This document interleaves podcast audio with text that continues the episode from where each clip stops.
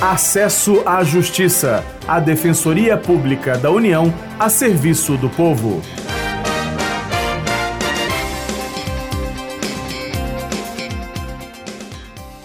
Olá, quem fala é Maria Carolina Andrade. Eu e o meu colega Ademar Lourenço vamos tratar nesta edição do tema trabalho escravo, um grave problema que as autoridades brasileiras têm se esforçado para combater.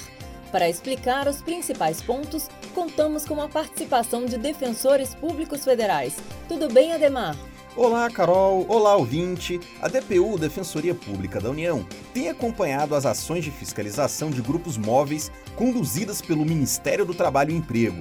Em geral, as ações de fiscalização ocorrem no meio rural, mas a quantidade de vistorias feitas nas cidades tem crescido. Em São Paulo, tem sido comum encontrar casos em oficinas de costura, muitas vezes envolvendo marcas de confecções conhecidas.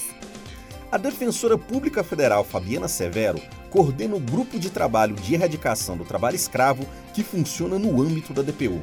A defensora explica as características da escravidão nos dias de hoje. A escravidão contemporânea é caracterizada por vários tipos de violação a direitos humanos, principalmente na esfera da dignidade humana. É, não é apenas aquela restrição de liberdade ou liberdade de ir e vir. A escravidão contemporânea tem como característica principal no Brasil exploração do trabalho em condições degradantes e a jornada exaustiva, mas ela também é, pode ser caracterizada por outros tipos de restrição de liberdade, restrição de locomoção, servidão por dívida, retenção de documentos e vigilância ostensiva. Fabiana Severo explica ainda o papel dos defensores públicos federais no trabalho de fiscalização dos grupos móveis. O defensor público federal tem a atribuição de prestar assistência, orientação e assistência jurídica às vítimas. Ela pode ser prestada tanto na esfera individual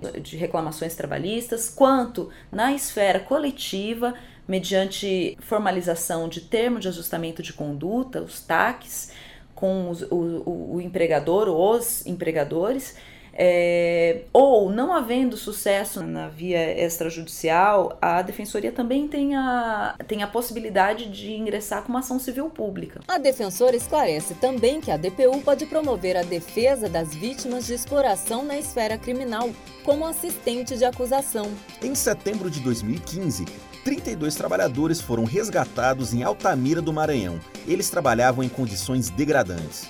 Os trabalhadores resgatados limpavam terrenos para pecuária em duas fazendas. O defensor André Dias Pereira representou a DPU e relata a situação encontrada. Havia superlotação por espaço, não havia fornecimento de rede ou cama, ali é como dormir em redes, mas a rede ali quem levava era eles próprios. Não havia espaço de refeitório, nem material para, refeição. Banheiro em condições precaríssimas, quebrado. Não havia na frente de trabalho qualquer é, estrutura para sombra, para refeição ou para banheiro. EPI, equipamento de proteção individual, nada, eles não forneciam. O resgate significa o fim das relações de trabalho dos funcionários, retirando-os da situação degradante. Nesses casos, os membros do grupo móvel calculam os valores que cada trabalhador tem direito a receber do empregador.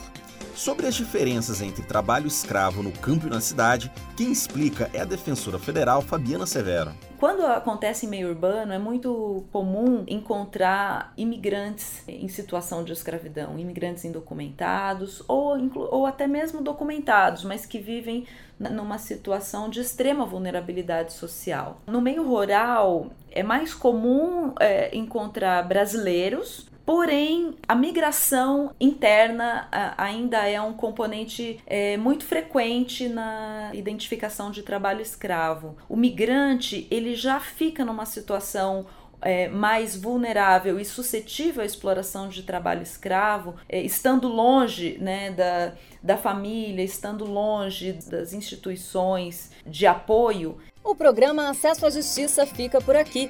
Curta a página da DPU no Facebook www.facebook.com.br Defensoria União e saiba mais sobre o nosso trabalho. Até a próxima semana. A gente se encontra na semana que vem. Até lá. Você ouviu Acesso à Justiça, uma produção da Assessoria de Comunicação Social da Defensoria Pública da União.